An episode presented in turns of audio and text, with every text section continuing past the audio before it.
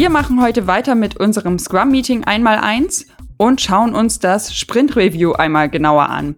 Die erste Episode dazu ist aus 2016, also schon eine Weile her. Seitdem gab es zwei Scrum Guide Updates und wahrscheinlich mittlerweile auch deutlich mehr Remote Reviews. Und wir wollen uns einmal austauschen, was es da für Tipps und Tricks und Änderungen gibt. Ähm, besonders der neue Scrum Guide setzt da einen ganz anderen Fokus. Da gehen wir jetzt genauer drauf ein. Und mit wir meine ich hier bei der 110. Episode von Mein Scrum ist kaputt den Sebastian. Hallo Sebastian. Hallo Ina. Und Ina. Und ja. Und Ina. genau. So, das lassen wir jetzt so drin. Weiter geht's. ja, schön, dass es, dass wir hier wieder zusammenkommen. Ähm, nach ein paar Technikproblemen endlich starten können. mhm. Ja, diese Woche ist irgendwie so der Technikwurm drin, habe ich schon festgestellt. Also sowohl heute bei mir wie auch bei, bei ein paar anderen Kollegen die ganze Zeit überall. Kamera geht nicht, ähm, dies geht nicht, hier stürzt ab, da stürzt ab. Also ich weiß auch nicht. Ja, gehört, glaube ich, mal dazu. Hoffen wir, dass wir jetzt hier durch die Episode Technik schadensfrei durchkommen, nennen wir es mal so. ja, sehr gut, dass ich dich jetzt sehen kann. Wir haben es jetzt fast vergessen. Wir, wir haben nämlich in der letzten Episode, in der 119. hätten wir eigentlich unseren Sponsor, die Scoop Software erwähnen müssen. Und das haben wir vergessen. Das genau. holen wir jetzt nach. Deswegen an dieser Stelle nochmal herzlichen Dank weiterhin für die treue Unterstützung, liebe Scoop Software GmbH. Genauso wie aber natürlich auch vielen Dank weiterhin auch allen ähm, Supportern bei Steady, äh, Supportern, SupporterInnen. Ähm, vielen Dank für, für eure fleißige Unterstützung bei Steady. Äh, freuen wir uns sehr drüber und äh, ja, das äh, ein Dankeschön an alle. Genau. Heute, heute sind wir irgendwie ein bisschen verplant, habe ich den Eindruck. So, das muss auch mal so schon. sein. Mhm. Wir, wir wollen ja authentisch sein, das bleibt jetzt alles drin. ja. Gut, also jetzt zum Sprint-Review. Wie ich schon angekündigt habe, setzt der aktuelle Scrum Guide da ja einen neuen Fokus. Dass, äh, ja, dass keine Präsentation keine Demo sein soll, sondern ein Arbeitstermin. Also ich würde wahrscheinlich gar nicht mehr sagen, dass er so einen, so einen neuen Fokus unbedingt setzt. Vielleicht haben sie es einfach nur sehr viel mehr nachgeschärft, weil sie gemerkt haben, dass es ein bisschen aus dem Ruder gelaufen ist in den letzten ja, Jahren. Stimmt wahrscheinlich. Ähm, äh, zugegebenermaßen auch, auch bei mir. Also ich, ich war auch ja ganz lange davon überzeugt, ja, das äh, Sprint Review, da zeigst du dem Kunden, was du gemacht hast. Und dann, dann nicken alle fröhlich und dann klatschen sie alle einmal so und dann äh, so, so ein bisschen wie in dieser alten Sparkassenwerbung. So, es gibt Kuchen. alle sind froh und gehen danach wieder auseinander. Und ja, dann kann man sich tatsächlich so ein bisschen fragen, was war denn jetzt der Wert dieser Stunde, die wir da zusammen verbracht haben? Ist so ein, ist dann ein nettes For Your Information Meeting irgendwie, ne? Ja. Ja, ich finde ja das größte Anti-Pattern, also was ich auch zurzeit in einem Projekt sehe und äh, ich glaube, das ist in ganz vielen Reviews der Fall, ist das, also und das wurde auch äh, in der ersten, also die Episode, die wir das, äh, die wir schon mal zum Sprint Review 2016 aufgenommen haben, haha, wir, da war ich noch gar nicht dabei, ähm, gesagt, die PO die Sachen zeigen und ich finde, das ist, also das so, so ein Anti-Pattern, wie das ist, aber es wird doch häufig so gemacht. Also, dass da keine Stakeholder im Meeting sind, denen die Sachen gezeigt werden, sondern dass, ja, die Developer dem PO zeigen, was umgesetzt wurde und was mhm. da der Stand ist. Ja, das ist ganz, irgendwie eine ganz, ganz blöde Idee, glaube ich, ne? Weil, also, es ist ja so, wenn wir, wenn wir diesen Kreis nochmal ziehen von dem Scrum-Team, dann finden wir da drin ja so drei Rollen. Den, den Scrum Master, die Developer und dem Product Owner. Und irgendwie wäre es ja ganz gut, auch so während einem Sprint mit allen Leuten im Team zusammenzuarbeiten. Alleine, weil man sich ja dann auch damit unnötige Diskussionen am Ende des Sprints sparen kann. Also und der Product Owner ist ja so ein bisschen auch der, derjenige, der die Ideen und die, die Vision des Kunden ein Stück weit ja auch dann inne hat und dann gute Auskunft geben kann. Ähm, den darf man auch während dem Sprint fragen, ob das in die richtige Richtung geht, was man da baut. Ja, es ist ja viel besser, wenn man schon im Sprint rausfindet, man, man ist auf dem richtigen oder falschen Weg, als wenn man dann am Ende der Product Owner sagt, ja, Moment mal, das habe ich mir aber anders vorgestellt oder ich weiß, dass unsere Kunden sich das anders vorgestellt haben oder was auch immer. Das, äh, das sollte auch während dem Sprint intensiv stattfinden.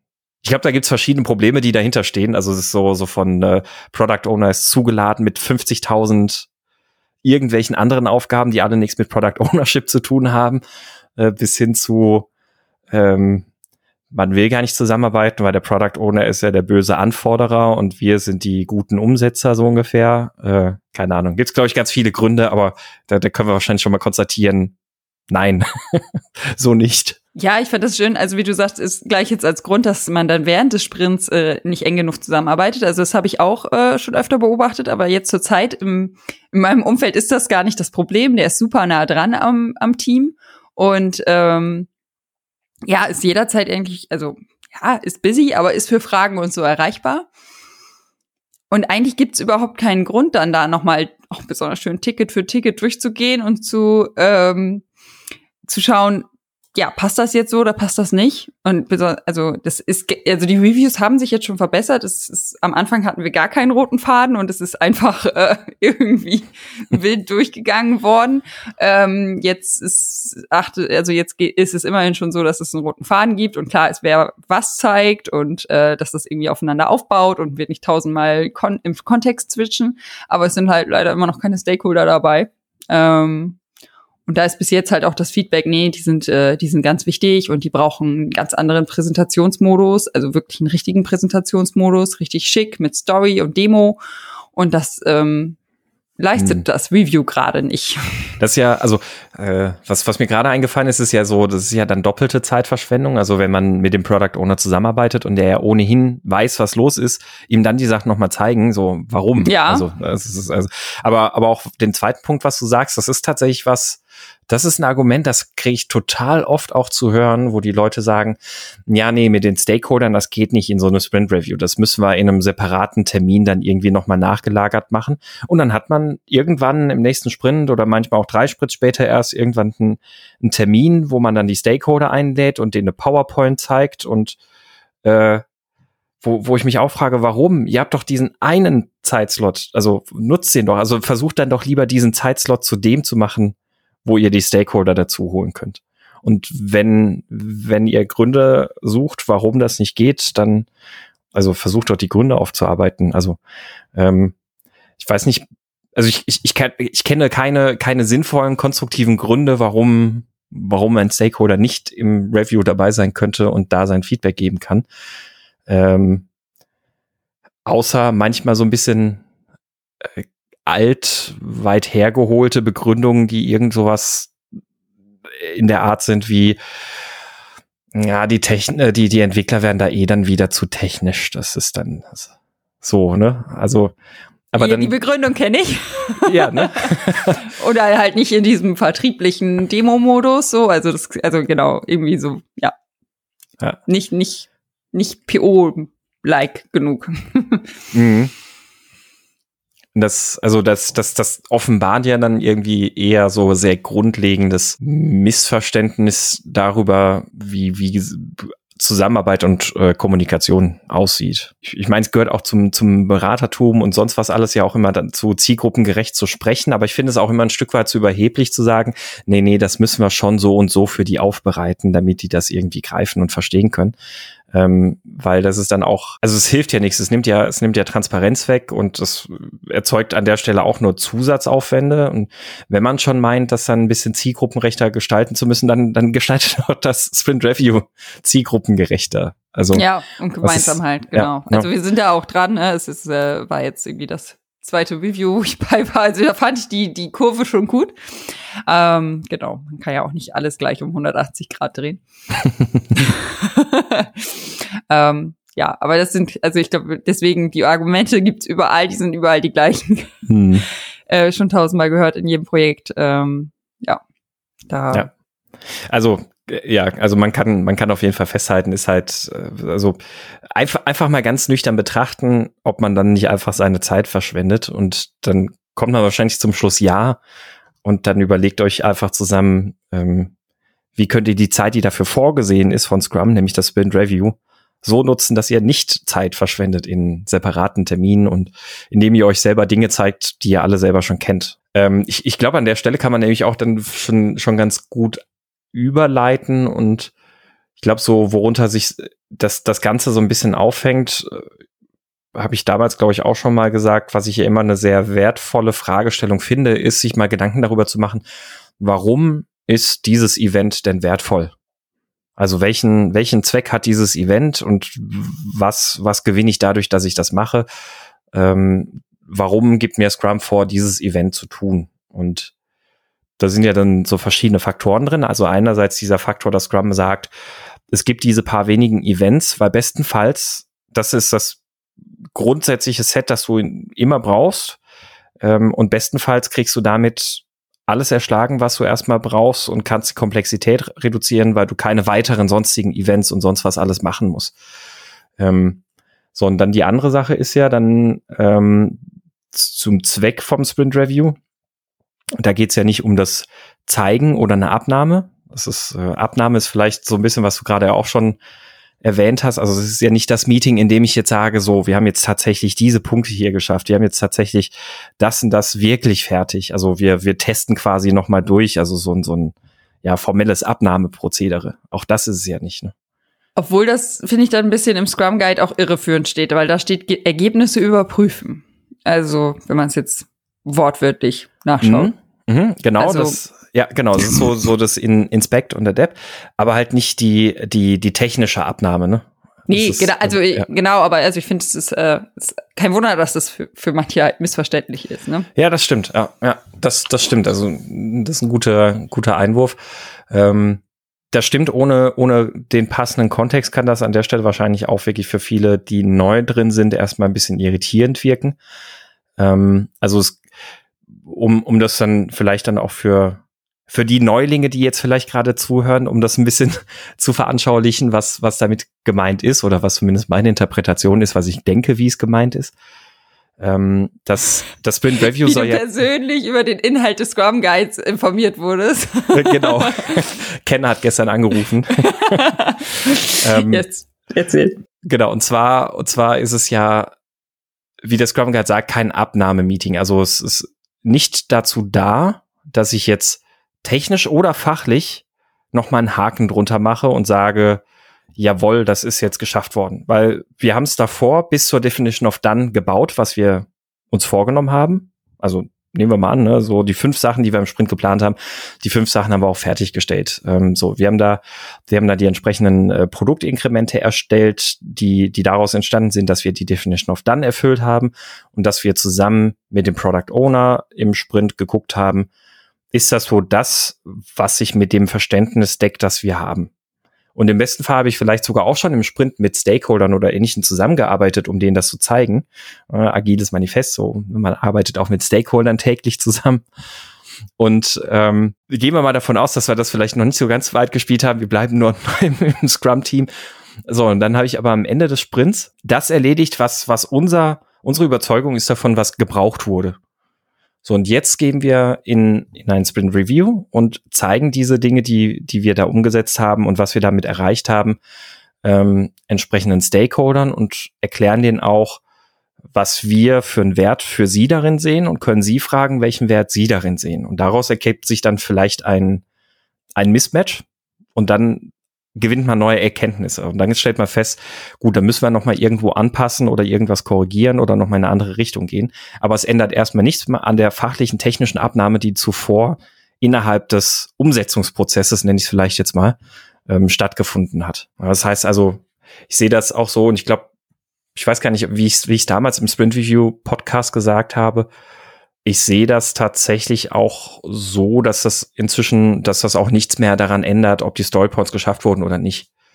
Wenns Scrum-Team sich bis dahin übereingekommen ist, dass wir das Ding geschafft haben und die äh, das Sprintziel erreicht haben, die Definition of Done erfüllt ist und es fachlich so umgesetzt wurde, wie wir glauben, wie es äh, umgesetzt werden sollte, auch in Abstimmung mit dem mit dem Product Owner, ähm, dann sind die Storypoints dafür erarbeitet worden. Aber es ergeben sich dann halt neue Anforderungen dadurch, wenn man feststellt, war nicht das, was die Stakeholder sich gewünscht haben. Und das heißt, das äh, Product Backlog bläht sich dann im Umkehrschluss sozusagen damit auf. Genau, dann kommen wir ja zu dem Arbeitsteil sozusagen des Meetings. Also es, ja, am Anfang es gehört ja schon, also jetzt keine PowerPoint-Präsentation dazu, aber halt, dass man einmal an der Anwendung äh, durchgeht und und zeigt, ähm, ja, was so die Änderungen waren also die Ergebnisse überprüft.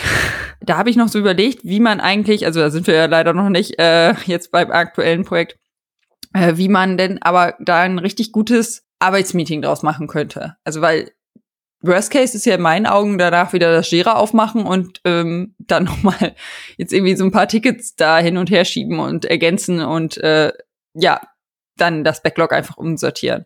Ich finde da ja immer sinnvoll, dass man sich dann von sowas wie ähm, ja dem Jira jetzt zum als Beispiel löst und dann vielleicht eher auf so eine Lösung wie Miroboard geht oder was auch immer ähm, und da dann ja Workshop-mäßig gemeinsam erarbeitet, was sind denn jetzt die Änderungen und oder was also was sind ja Erweiterungen, was wollen wir was wollen wir ergänzen? Also ich habe jetzt auch nicht die diese diese eine starke Idee. Ich sehe das ähnlich wie du, wenn man das Ganze so gestalten möchte, dass es nicht nur die Demo ist und nicht nur Kommunikation in der Einbahnstraße, also wir präsentieren und präsentieren und dann fragen wir mal kurz und zufrieden? Jo, zufrieden cool, danke. ähm, sondern ich glaube, viel hängt da einfach an der Moderation selbst dann auch. Also ich würde auf jeden Fall auch empfehlen, sich da eher dann ein Stück weit zu äh, lösen von, von Jira, ähm, indem man dann eben halt mit Miro oder in, wenn man in, äh, in einem realen Raum sozusagen zusammensitzt, äh, mit, mit Post-its dann halt auch arbeitet um zum Beispiel ähm, den Stakeholdern, die Stakeholder gleich einzuladen. So, wir zeigen euch jetzt eine Funktionalität. Äh, ihr habt ein paar Post-its vor euch. Schreibt gerne mal auf Zettel, was euch auffällt, positiv wie negativ. Ne, dann kommen, dass, dass er gleich einfach schon während dem Zeigen schon direkt Dinge zusammenkommen, über die man dann sprechen kann, ähm, dass man damit Erkenntnis hat.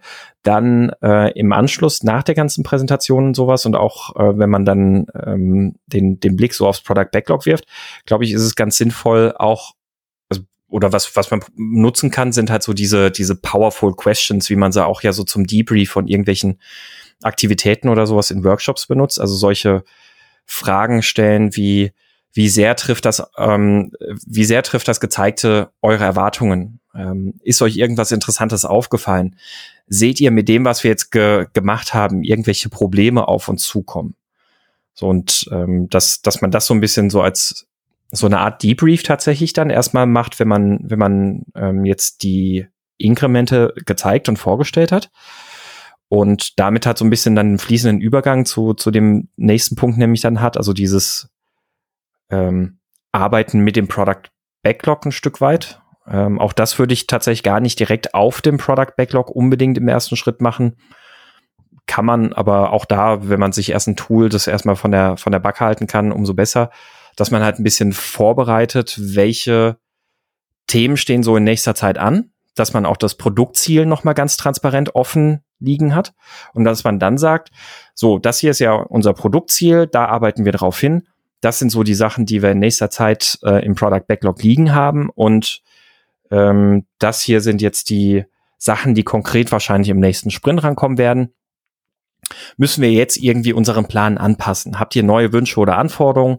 Die sich aus dem heutigen Meeting ergeben, müssen wir anstehende Dinge nun neu betrachten.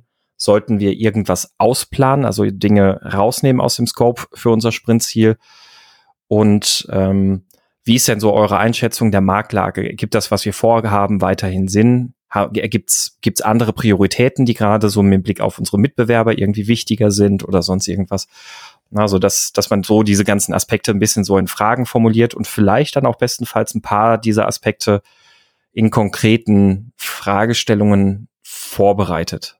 Ja, und genau, und ich finde, da passt es auch nochmal sehr gut, dass wir da, also dass man wirklich Stakeholder in dem Meeting hat, weil dann hast du auch direkt die Transparenz über die Priorisierung. Ähm, der Stakeholder kriegt direkt mit, wenn irgendwas rausfliegt. Ähm, ja, also du, ja, du hast es direkt in dem Meeting, eventuell die Diskussion und äh, auf jeden Fall die Transparenz. Und das ist ja genau das, was man erreichen möchte und mhm. nicht, dass dann wieder im Sprint später jemand merkt, äh, mein Kram wurde gar nicht umgesetzt, warum wurde das runter priorisiert und dann wieder Einzelgespräche da führst und also deswegen finde ich es da nochmal, ja, ist halt mega, wenn das äh, direkt an alle transparent weitergeleitet wird. Und äh, auf ähm, mir ist gerade noch eingefallen, schöne Ideen, wie man, ähm, ich nenne es mal lebhaftes Review machen kann, hatten wir ja auch in unserer Folge 108 mit mhm. den Liberating Structures. Also kann man, würde ich sagen, auch nochmal empfehlen, da reinzuhören. wenn ihr da noch ein paar Ideen Ja. braucht. Das, das, das stimmt. Das ist ein sehr, sehr guter Punkt, dass du das ansprichst. Also da gibt's, äh, da gibt's ja so einige Liberating Structures, die da sehr gut ähm, passen würden. Also zum Beispiel, ähm, äh, also man, man kann ein ganz einfaches ähm, One-Two-for-All machen. Das, das geht, geht in zwölf Minuten. Ne, das Genau, geht das immer, geht dass immer. du einfach mal so die Frage stellst, irgendwie, was, was ist aus deiner Sicht gerade ähm, das, das wichtigste Thema, auf das wir uns konzentrieren sollten, um den bestmöglichen Wert zu unserem Produktziel beizusteuern. So zum Beispiel, ne? Also das, das wäre, wäre so eine Sache. Ähm, oder man, man könnte genauso auch, äh, ich überlege gerade wieder die, wie, wie die Liberating Structure heißt. Ähm, es ist, glaube ich, diese, diese TRIS, also dieses ähm, Twist waren die Sachen, die Not-to-Do-List, nenne ich es jetzt mal. genau, richtig, ja, Was genau. machen also, müssen wir tun, damit wir unser Projekt richtig an die Wand fahren? Genau, ne? Also dass man, dass man mit diesem, diesem umgekehrten Weg, also äh, was, was würde unserem Produkt gerade total schaden, um unser Produktziel zu erreichen? Dass man sich das anguckt und damit diese Fragestellung eröffnet und dann mal guckt, was haben wir denn gerade in unserem Product Backlog, was irgendwie so in diese Richtung geht? Oder was identifizieren wir gerade so vielleicht so an Themen und Gedanken, über die wir sprechen, die in diese Richtung gehen würden. Ähm, und ja, damit macht man es halt sofort halt interaktiv, ne? Und Ja. man bindet alle ein. Und das ist ja gerade der Kern von Liberating Structures, dafür zu sorgen, dass alle, die da zusammensitzen, involviert sind auf einmal. Ich überlege auch gerade, wie das hieß. Es war doch irgendwas, dass du dann so einzelne, ich nenne es jetzt mal Informationsstände aufbaut und äh, dann so kleine Präsentationsrunden hat und das mehrmals, also die Teilnehmer gehen Mhm. rum und das kann man ja auch digital machen Genau. und, und kriegen das präsentiert. Ähm, ja, ich weiß gar nicht mehr, wie es hieß. Ich, genau, Shift und Share ist das, glaube ich. Share, glaub und was man oder so. natürlich auch noch schön machen kann, ähm, so, so ein äh, Conversation Café passt da vielleicht auch ganz gut rein. Äh, oder ähm, was ich äh, sehr gut mir auch vorstellen kann, so für den Aspekt, ähm, brauchen wir noch irgendwas gerade auf unserem Backlog, ist dieses What I Need from You. Also wo man dann wirklich mal in den unterschiedlichen Funktionsgruppen, die, die man da hat, weil Stakeholder in der Regel ist wahrscheinlich ja nicht nur Stakeholder aus genau einer Funktion innerhalb der Organisation, sondern meistens ja vielleicht dann eher aus unterschiedlichen Funktionen, also Marketing und ähm, Produktmanagement oder keine Ahnung was, ähm, dass man damit so ein bisschen auch äh, so eine Fragestellung machen kann. Also das geht dann schon, das wird dann schon ein bisschen aufwendiger zeitlich auch, aber ja, also man kann auf jeden Fall gut solche Methoden nutzen, dass man da halt interaktiv nach Fragen wirklich Fragen stellt und Antworten sucht und nicht einfach nur so mal die Frage über den Tisch wirft. Und wie findet ihr es? Und dann ist immer so ein zaghaftes, weil die Stakeholder ja dann auch manchmal nicht so ganz wissen, so, ja, hm, na, was machen wir denn hier? Hm, Und dann, dann ist so und so, ja, hm, wenn sie denn da sind. ja, wir, wir sind, danke, das ist äh, schön und so, ne? Und dann ähm, in, in gut gemeinter Wertschätzung und Anerkennung Ja. vergisst man halt auch ein bisschen irgendwie so, also woher sollen die es auch dann wissen, worum es ja in diesem Meeting eigentlich geht. Ne? Das ist ja die Aufgabe des Scrum-Teams, das sicherzustellen, dass es dann wertvoll genutzt und gestaltet wird. Als ich mich ähm, da jetzt noch mal so ein bisschen, also ich habe da noch mal im Scrum Guide und so geguckt, aber ich finde, teilweise steht das auch ein bisschen im Widerspruch, dass das ein Arbeitstermin ist. Also klar muss man auf die aktuellen ähm, Ergebnisse irgendwie Rücksicht nehmen und also natürlich kann sich dadurch mal was an den Prioritäten ändern. Aber das ist äh, das vorletzte Scrum-Meeting. Danach kommt ähm, die Retro, dann kommt wieder das nächste Planning und das wäre ja für die meisten Projekte, also in meinen Augen Worst Case, dass da doch dann große Sachen aufploppen äh, und man kaum Zeit hat, das vernünftig auszurefine. Also da habe ich mich noch so gefragt, ob das nicht auch ein bisschen im Widerspruch steht. Da jetzt so ein, also es ist, ich finde, es sind immer nur so kleine Sachen, die man direkt da rausziehen kann. Oder man merkt halt, es sind, hier sind Baustellen und die müssen wir während des nächsten Sprints wahrscheinlich nochmal genauer refine. Aber sie dann schon, dass sie dann schon ready sind, um sie in den Sprint zu ziehen, um wirklich sie anzugehen. Größere Sachen, also habe ich, kann ich mich nicht dran erinnern, dass wir das, also und Mhm. wenn, dann war es echt blöd. Also sehr turbulent dann, wenn das dann dem PO noch eingefallen ist oder wem auch immer. Ja, also wenn, wenn was Kritisches und wirklich Großes plötzlich entsteht, also es ist ja, ähm, muss man, muss man sich ja wahrscheinlich so eine Matrix vorstellen. Also es kann ja sein, dass jetzt was Großes daraus entsteht, aber es ist jetzt nicht total kritisch. Ähm, wenn was Großes oder wenn was Kleines draus entsteht und es ist kritisch, kriegt man auch irgendwie noch ganz gut hin. Wenn was Großes draus entsteht und es ist kritisch, dann wird schon schon abenteuerlich, wie du sagst, weil genau dann so in welcher Zeit bereiten wir das jetzt vor. Aber ähm, ich glaube, deshalb ist ja auch das Wertvolle, dass man im Sprint Review sehr schön drüber sprechen kann, wie kritisch ist es denn tatsächlich? Also ist das wirklich so, dass wir jetzt gerade keine Zeit verlieren dürfen? Oder ist das so, wenn wir damit in zwei Wochen loslegen, das passt schon? Ja.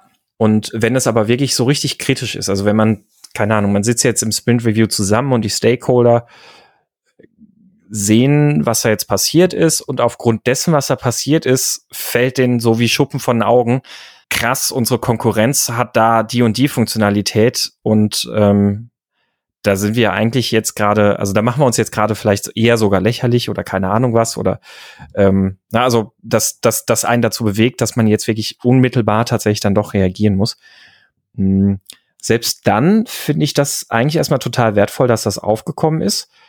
Und ähm, für mich würde das tatsächlich auch bedeuten, ich würde sowas schon versuchen, so anzugehen, dass man dann sagt, na, da müssen wir jetzt in der Sprint in der Sprintplanung tatsächlich mehr Zeit auch in das Refinement investieren. Jetzt müssen, weil wir sind jetzt gerade alle übereingekommen und haben rausgefunden, dass das echt total erfolgskritisch ist, das umzusetzen. Ähm, das ist jetzt gerade total blöd, das fühlt sich doof an, aber ja. Wir haben ja alle zusammen diese Erkenntnis gerade gewonnen und ähm, dann müssen wir jetzt diesen, diesen Drops lutschen. Das ist so ein bisschen vielleicht so wie so ein Sprintabbruch. Ähm, wenn wenn ja, du einen genau. Sprint abbrichst, also es ist quasi ein Sprintabbruch quasi zum Zeitpunkt Null, könnte man sagen. ist, ähm, wenn du einen Sprint abbrichst, dann sagst du ja auch, dann gehst du sofort in eine neue Planung. Dann hast du ja keine sprintleere Zeit von drei Tagen, um jetzt einen neuen Sprint vorzubereiten. Ähm, das ist tatsächlich, da, da bin ich auf jeden Fall auch bei dir. Im Scrum Guide natürlich zumindest nicht so explizit erwähnt, weil das halt auch nicht der, der Standardfall ist. Ähm, es ist ja im, im Scrum Guide steht ja auch, dass, dass so auch im Sprint Planning durchaus ein gewisses Maß an Refinement stattfinden kann.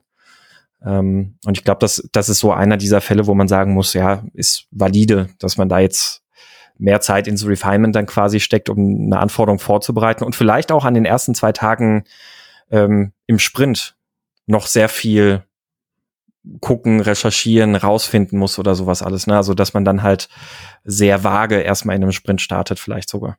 Ja, ich denke auch. Also ich, ich glaube, da ist wichtig, dass das nicht oft passiert, also dass das nicht der Standard ist, dass man nach jedem Sprint-Review da wieder in die nächste neue Richtung rennt und äh, der ganze Sprintstart turbulent ist.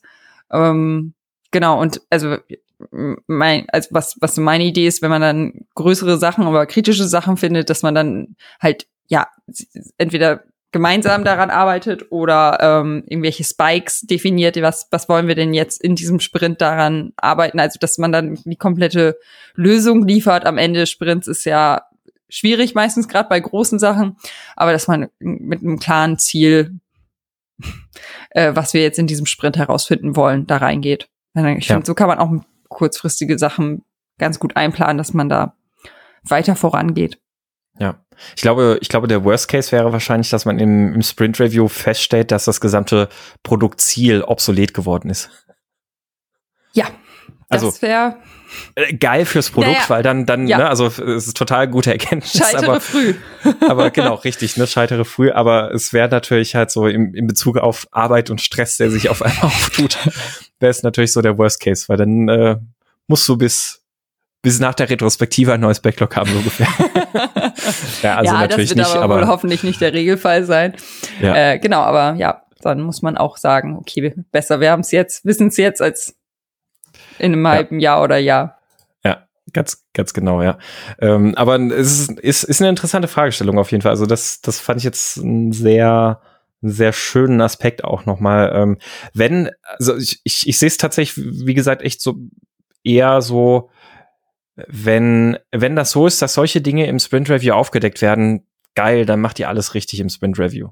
Vielleicht vorher nicht immer so ganz in der Planung oder in der, in dem, was ihr so über euren Markt wisst. Keine Ahnung. Das ist ja, aber ist ja auch Unknown Unknowns und Komplexität und sowas. Aber wenn, wenn das tatsächlich so kommt, dass man im Sprint Review auf solche Erkenntnisse stößt, ich glaube, da macht man schon ganz, ganz, ganz ja, viel das richtig. Stimmt. Das ist eine gute Einstellung. Ja. Ich habe, ich, ich sehe gerade, also ich, ich habe gerade so vor meinem inneren Auge die schlimmsten Reviews und da ist es so das Gegenteil von irgendeiner Erkenntnis. Also ja, das, mhm. äh, das ist irgendwie, keine Ahnung, einfach nur berieseln lassen von irgendwelchen. Wenn du, wenn du sagst, du hast gerade so deine, deine schlimmsten Sprint-Reviews vor Augen, was würdest du denn sagen, waren die Ursachen dafür, dass die Sprint-Reviews so schlecht waren? Also nicht die Symptome, sondern die Ursachen. Oder vielleicht beides. Also was waren die Symptome, woran du ein schlechtes Sprint-Review festmachst und was glaubst du so retrospektiv betrachtet waren die Ursachen dafür? Also die Symptome war ähm, Stille, so ich bin ja auch nicht ein Mensch, der Stille nicht gut ab kann und ich ich ich habe es echt so vor Augen gerade, wie dann immer so ihr ja, was wollen wir, also ist sowieso finde ich schlecht für jedes Meeting. Ähm, ja, was wollen wir denn äh, hier das und das Feature, wer, wer zeigt das? Keiner sagt irgendwas. Keiner antwortet auch nur.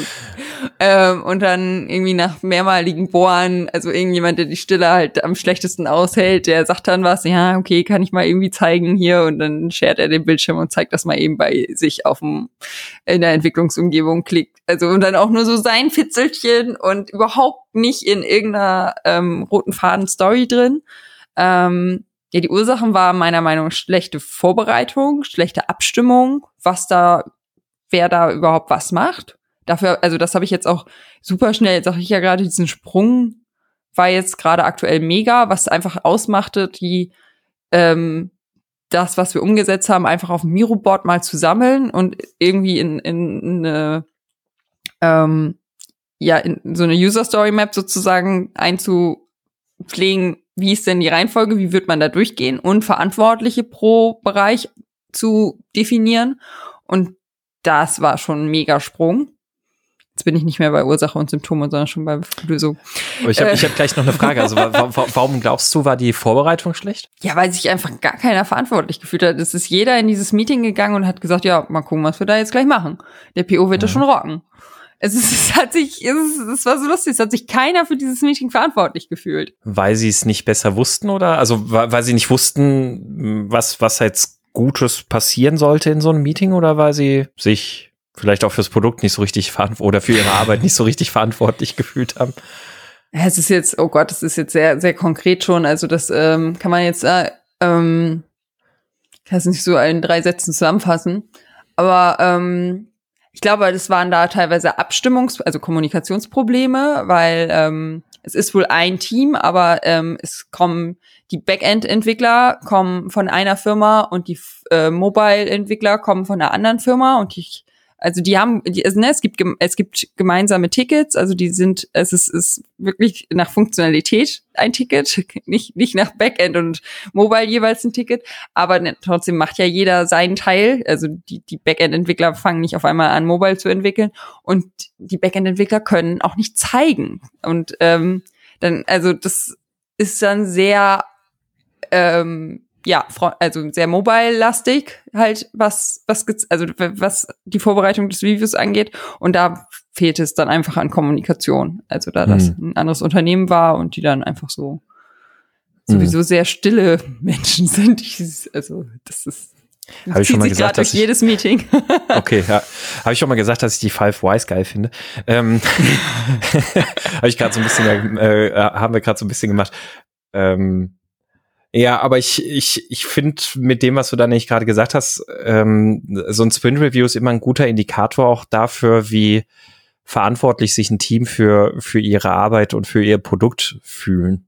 Ja, und da merkt man halt jetzt ganz klar dieser Schnitt wieder. Also es ist wohl, wir, wir machen vieles richtig mit den Story pro, pro Feature und so, also dass da nicht technisch geschnitten wird, aber unterm Strich ist ja doch jeder für seine technischen Lösungen verantwortlich. Also nachher kommt, purzelt da wohl was raus, ähm, was als Funktionalität also geht, aber wir können es also mit dem Backend nicht demonstrieren und haben auch äh, keinen Mobile-Emulator auf der und können es dadurch nicht zeigen.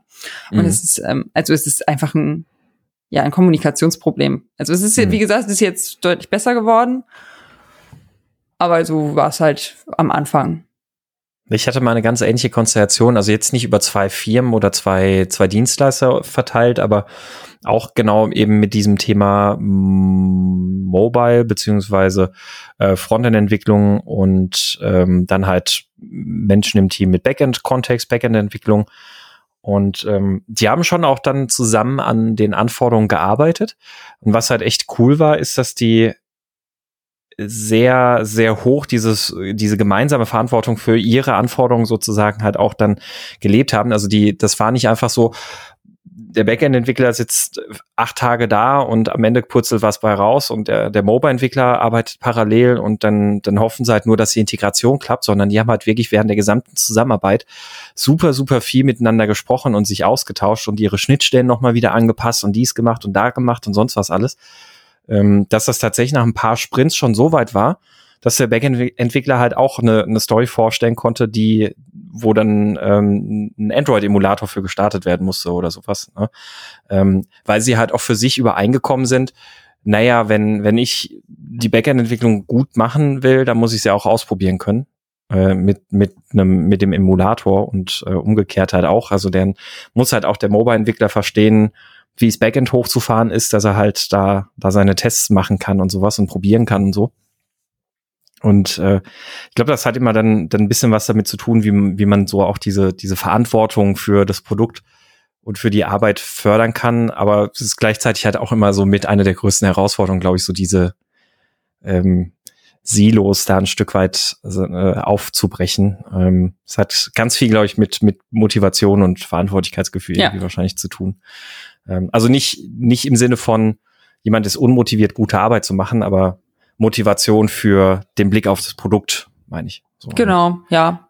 Ich, ich überlege auch gerade noch, also was, was noch so ein, ähm, vielleicht so ein, so ein ganz eindrückliches, blödes Review war. Also außer solche Sachen, wo wir uns eigentlich nur selbst gebauchpinselt haben, weil äh, niemand sonst da war. Ähm, fällt mir jetzt gerade so. Auch schön. Wenn es das in Real Life gab, hoffentlich jedenfalls mit Kuchen, wie du am Anfang erwähnt hast. Sonst ist es jetzt remote natürlich eine traurige Angelegenheit.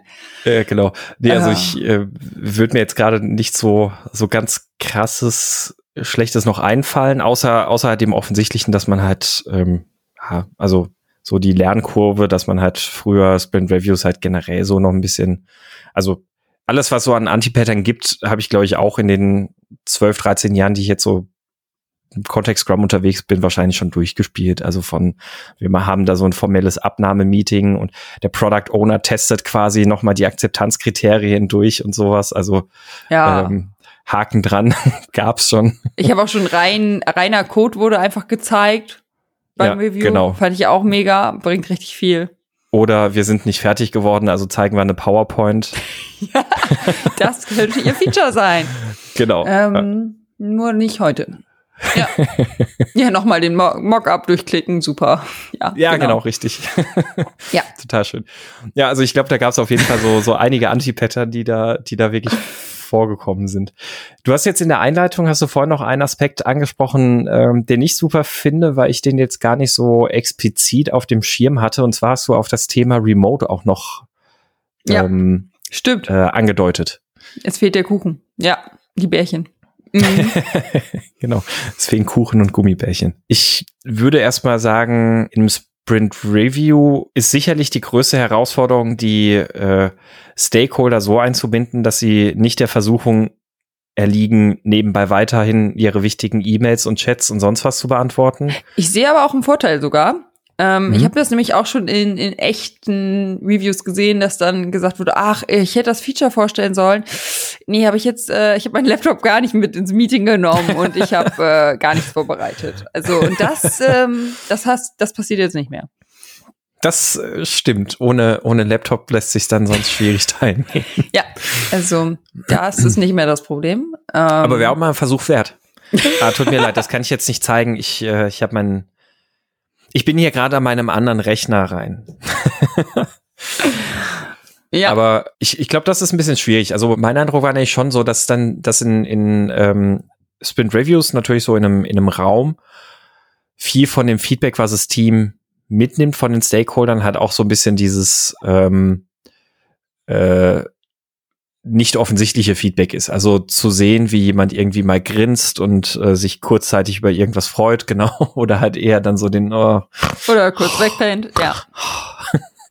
ja. Ähm, also das gerade gerade so ein so ein Lächeln, so eine so eine ernsthafte intrinsische Freude über irgendeine ja, eine Funktionalität mitzukriegen, das ist halt Remote sehr, sehr, sehr, sehr, sehr viel schwieriger, darauf zu achten. Also da, da in dem Moment wirklich aufs richtige Kästchen in deinem Zoom oder sonst wo zu gucken. Ja, nee, also da erinnere ich mich jetzt auch gerade an so ein paar cool, also ich, ich, es gibt auch gute Reviews in echt, die wir mal gemacht haben und ähm, ja, nee, das, das kommt jetzt nicht mehr so rüber, wenn sich jemand gefreut hat. Ja, das stimmt, das ist schon ein Unterschied. Ja. Und äh, ansonsten für fürs Thema Remote, was wir vorhin auch schon gesagt haben, also klar, natürlich hat äh, gerne sowas wie Miro und Co. nutzen, wo die Stakeholder dann parallel ähm, äh, auch Notizen machen können, also wo man sie auch explizit dazu einlädt, beziehungsweise ihnen auch die Aufgabe gibt, äh, entsprechende Notizen und Feedback auszuarbeiten und dann auch mit entsprechenden äh, Fragen konfrontiert.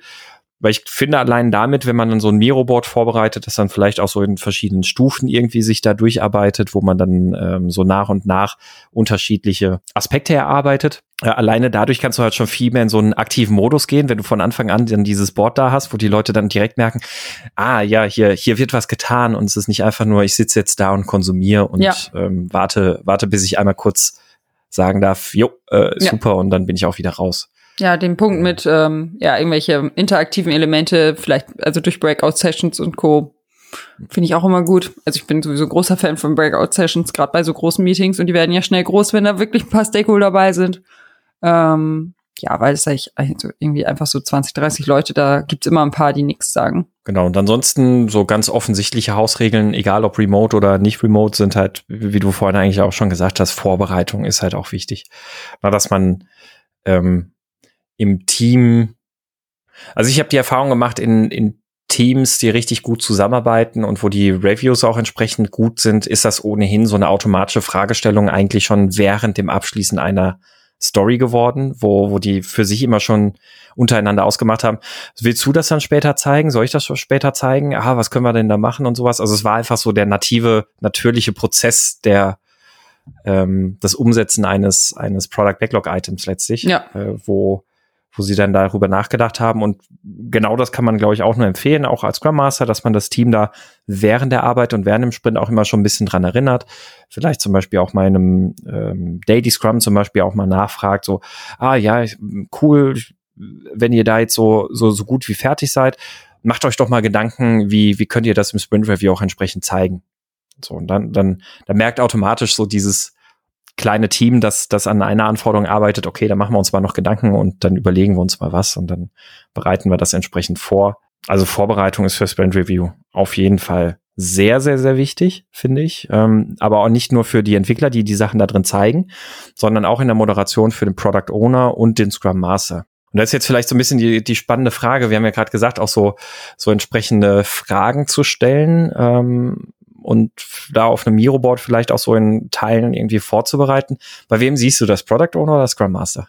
Ich finde das gar nicht so eine, also ist gar nicht so eine klare Antwort. Ähm, es hängt da, es, es hängt davon ab. Nein, aber ich finde bei einem sehr erfahrenen Product Owner, der wirklich für für sein Produkt irgendwie ähm, brennt und, und, und da wirklich auch interessiert ist an Discovery, sehe ich das total bei dem, weil, weil das, dass der dann ja das von sich aus schon wissen will, das Bedürfnis hat, diese Fragen zu mhm. stellen.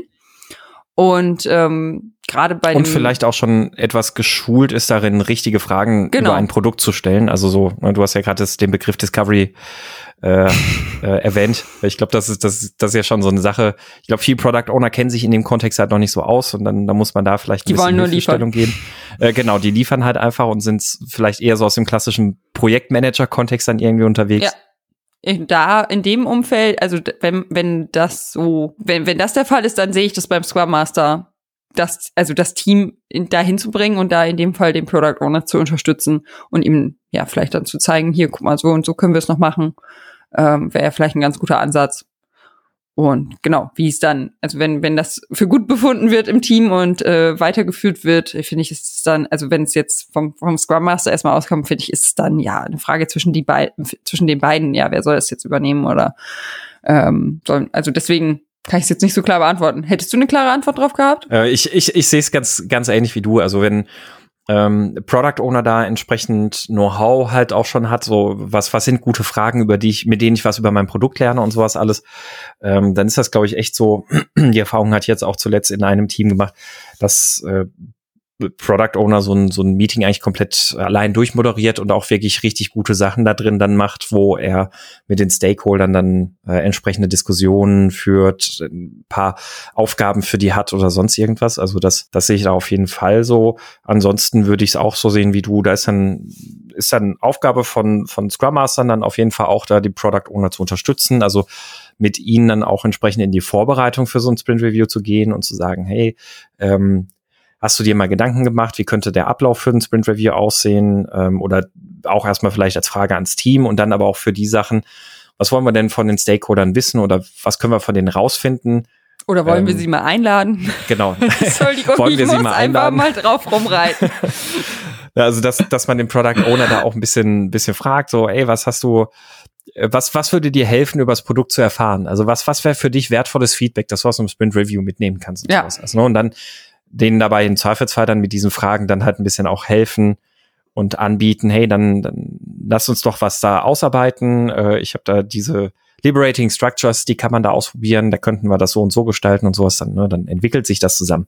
Ich habe noch einen, einen Punkt auf meinem Zettel stehen. Das ist so, ich glaube, im größten Teilen haben wir es schon, schon abgefrühstückt, aber vielleicht kann man das nochmal so als so eine ganz kleine Zusammenfassung dann auch gleichzeitig nutzen, wie so eine, wie denn an sich der, die Struktur oder der Ablauf von so einem Sprint Review aussehen kann. Ähm, da, da habe ich mir noch ein paar Sachen gemacht. Die einzelnen Unterpunkte, ich glaube, die haben wir eigentlich größtenteils schon angesprochen, aber vielleicht noch mal so ein bisschen zusammengefasst, wie könnte so ein Ablauf aussehen.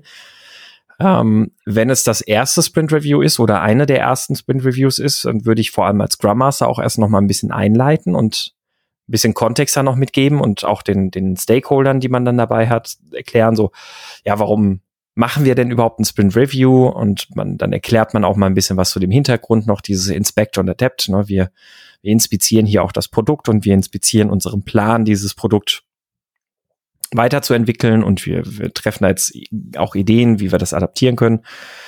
Den Hintergrund auf diese Kollaboration und Kommunikation vielleicht auch noch mal ein bisschen mitgeben, weshalb denn jetzt die Stakeholder überhaupt da sein sollen und warum, warum wir sie eingeladen haben.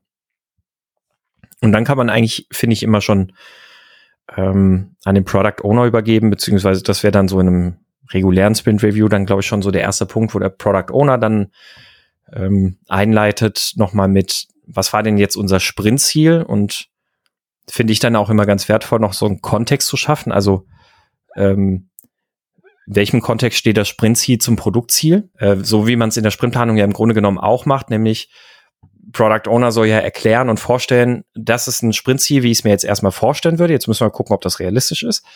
Ähm, aber wir, wir haben schon eine Idee oder ich habe schon eine Idee und eine Vorstellung, warum dieses Sprintziel für, äh, für diesen für, für uns wertvoll ist, warum es einen Nutzen hat für unser Produktziel, ne? dass man den Kontext damit nochmal mitgibt, so dass da kommen wir jetzt gerade her.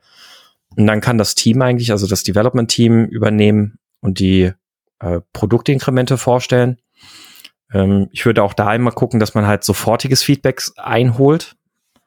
Also vielleicht auch währenddessen schon entsprechende Fragen stellt. Also so mit de, welche der besten Demos, also diesen Demo-Teil, die ich gesehen habe, war, wo wirklich die Entwickler von sich aus auch ein Interesse hatten, also wo sie den entsprechenden Produktkontext hatten und von sich aus dann auch nachgefragt haben bei den Stakeholdern, ja, wir hatten jetzt mal gedacht, das so und so zu machen, wie findet ihr das? Also ist das so, na, also auch da schon ja. tatsächlich Gespräche und Diskussionen führen und nicht erst, äh, wir zeigen jetzt einmal so Death by PowerPoint und dann äh, auch wenn es ein echtes Produkt ist. Ja, genau. Aber, aber ja, selbst, da bin ich voll bei selbst, dir. Das selbst, genau, äh, geht, geht nicht lebhafter, als wenn sich die Gespräche da einfach natürlich ergeben und man nicht so, und jetzt seid ihr dran und jetzt kommen wir zu dem Teil und genau. Genau. Also, voll bei dir. Äh, auch einfach während der Präsentation schon Fragen stellen, wo man das Produkt oder das äh, Produktinkrement zeigt. Genau, und dann, dann halt auch gerade so von, im besten Fall von Product Owner Seite, dann nach der Präsentation halt so auch eine entsprechende äh, Fragen nochmal so ein bisschen Debrief-Fragen, so typische zu stellen. Also wie, wie sehr trifft das euch, eure Erwartungen? Ist euch interessant aufgefallen und so weiter und alles. Ne? Und dann damit dann überleiten, dann, das wäre dann so, würde ich sagen, die letzte Phase vom Sprint Review, so die, dieses ähm, so wie ist denn jetzt unser aktueller Plan, ähm, so Ausblick auf den nächsten Sprint und äh, wo stehen wir gerade auch im Blick auf unser Produktziel, müssen wir unseren Plan jetzt noch anpassen, habt ihr neue Wünsche oder Anforderungen, äh, die sich daraus ergeben haben, müssen wir anstehende Dinge nun neu betrachten, sollten wir das noch als ausplanen.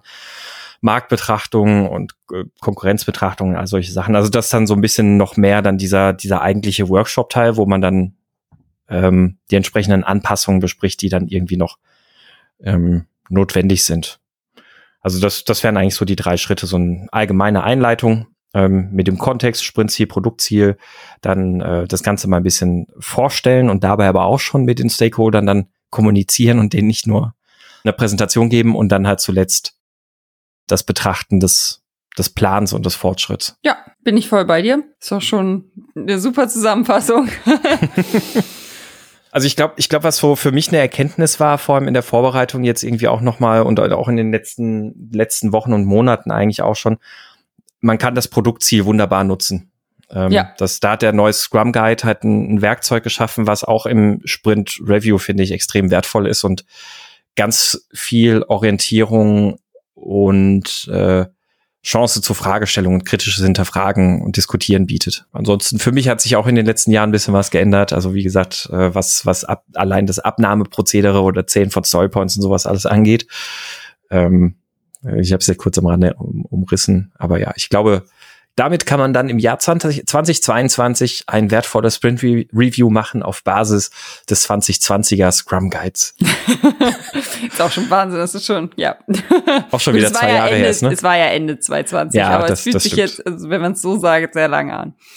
Aber wenn ihr da noch weitere Ideen habt oder auch eure Stories vom, vom schlimmsten Review erzählen wollt, könnt ihr ja mal bei uns äh, im Slack-Kanal vorbeischauen und da berichten. Das würde mich doch sehr interessieren. Vielleicht haben wir ja noch ein paar Anti-Pattern und so vergessen. Ja. Oder auch gute Ergebnisse. Äh. Ja. Es, vielleicht, vielleicht sollten wir auch mal für eine Folge mal so eine, so eine Anekdotensammlung machen. Oh, ja. Also alle, alle Zuhörer können uns mal einfach ihre, ihre cringiesten äh, agilen Momente sozusagen einschicken und wo Scrum kaputt war. genau, wo Scrum ganz gewaltig kaputt war. Und Ja. äh, wir, wir sammeln das alles mal zusammen und machen daraus darüber mal eine schöne, eine schöne Folge. So oh ja, unser Scrum ist kaputt, machen wir dann. Ja, das äh, finde ich, das finde ich gerade eine tolle Idee. Also ihr habt, äh, ihr, ihr habt gehört, ihr wisst, was zu tun ist. Schickt uns eure äh, Anekdoten, ähm, wo war es bei euch richtig kaputt? Genau. Und dann äh, dürft ihr uns natürlich aber auch eure Kommentare und Fragen und Wünsche und sonst was auch zuschicken per E-Mail an äh, thema@meinscrumskaputt.de. Äh, ihr könnt gerne mitkommentieren im Slack, äh, meinscrumskaputt.de slash Slack. Und dann dürft ihr natürlich aber auch immer jederzeit auf iTunes und sonstigen Podcast-Plattformen eine Bewertung und Kommentare hinterlassen. Das wäre toll. Dann würde ich sagen, machen wir den Sack zu, oder? Ja, machen wir den Sack zu und damit Tschüss, auf Wiederhören und bis zum nächsten Mal. Das war Folge 110 von Mainz Kaputt. Tschüss. Tschüss.